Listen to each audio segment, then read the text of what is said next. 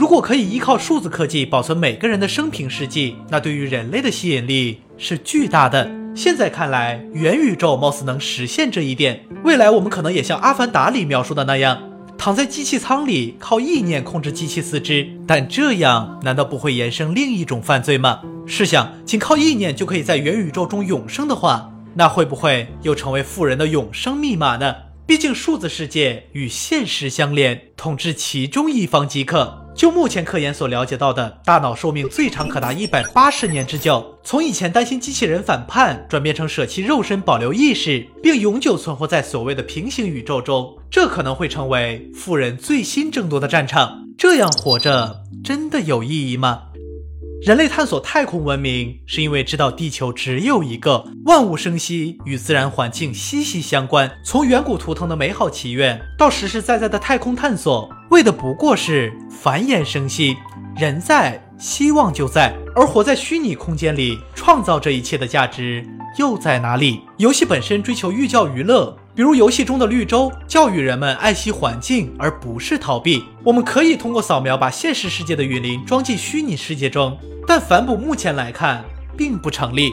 医疗、氧气、食物、能源危机、全球暖化，并没有因为你在虚拟世界中过得更好而解决。而支撑元宇宙的智能设备，不仅要消耗更多的金钱，还有更多的能源。现如今的数据库硬件设备已经因为降温问题置于海底。未来只会需要更多的硬件设备和电力来为这一构想买单，而这必然会加剧海洋污染和全球变暖。这就是赛博朋克：高科技、低生活。你在元宇宙种植一万顷的树木，现实世界里也不会为你多提供一点氧气，反而机器因为你的操作排放了更多的二氧化碳。人的大脑本身就是一个元宇宙，在这个充满幻想的虚拟世界里，你自己就是造物主。这就是。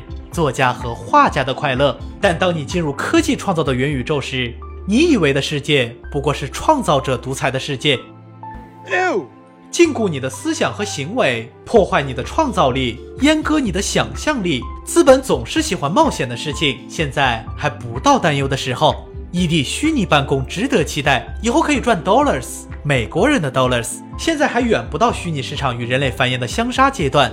也许现在批判的声音可以促使元宇宙产业链上的创作者设计出更为便利的工具来促使文明进步，比如火灾演习。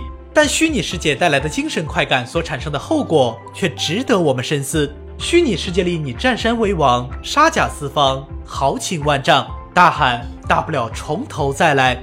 那现实中的你呢？毕竟真正有感受的是真实世界里的自己。有位名人说：“人生最痛苦的是梦醒了无路可走。希望赋予不容易被摧毁的事物，有存在便有希望，有希望便有光明。”